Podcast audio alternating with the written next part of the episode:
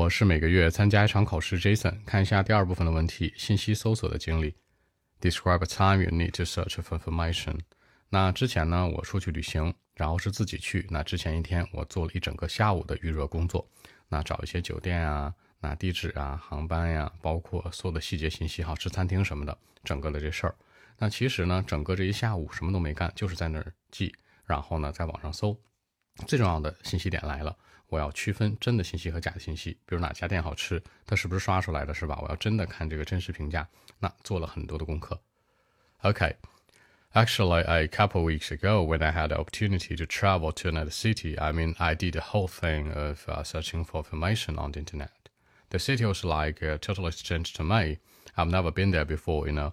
Actually, I had to know the subway lines, bus lines, location where I live, you know. More importantly, the hotel name, the services, restaurant. I'll find everything in details of the city.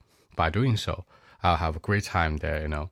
Since uh, I spent like two days in the city on my own, not with my friends or with other people, you know. The day before, I remembered like I was sitting in front of my laptop, then taking notes on paper. I'm a bit old fashioned, I mean, I'm a traditional person, you know, writing something down on paper. Um, my study room was the best place for me to do so, but I got a problem then. You know, I, I didn't trust anyone or anything on the internet. This is the center. Then uh, I made some comparisons, just found out uh, who was right or wrong, and you know, I chose uh, the real information for me, the real one. I spent like the whole afternoon, like three to four hours maybe at a time, doing the same old things. But it was uh, great fun, not very boring, you know. So I think uh, this is time that I need to, you know, search uh, for information at the time. So that's it. 那去旅行的机会，an opportunity to travel。那我做了一切，I did the whole thing。那我自己 on my own，同样的事儿，the same old things。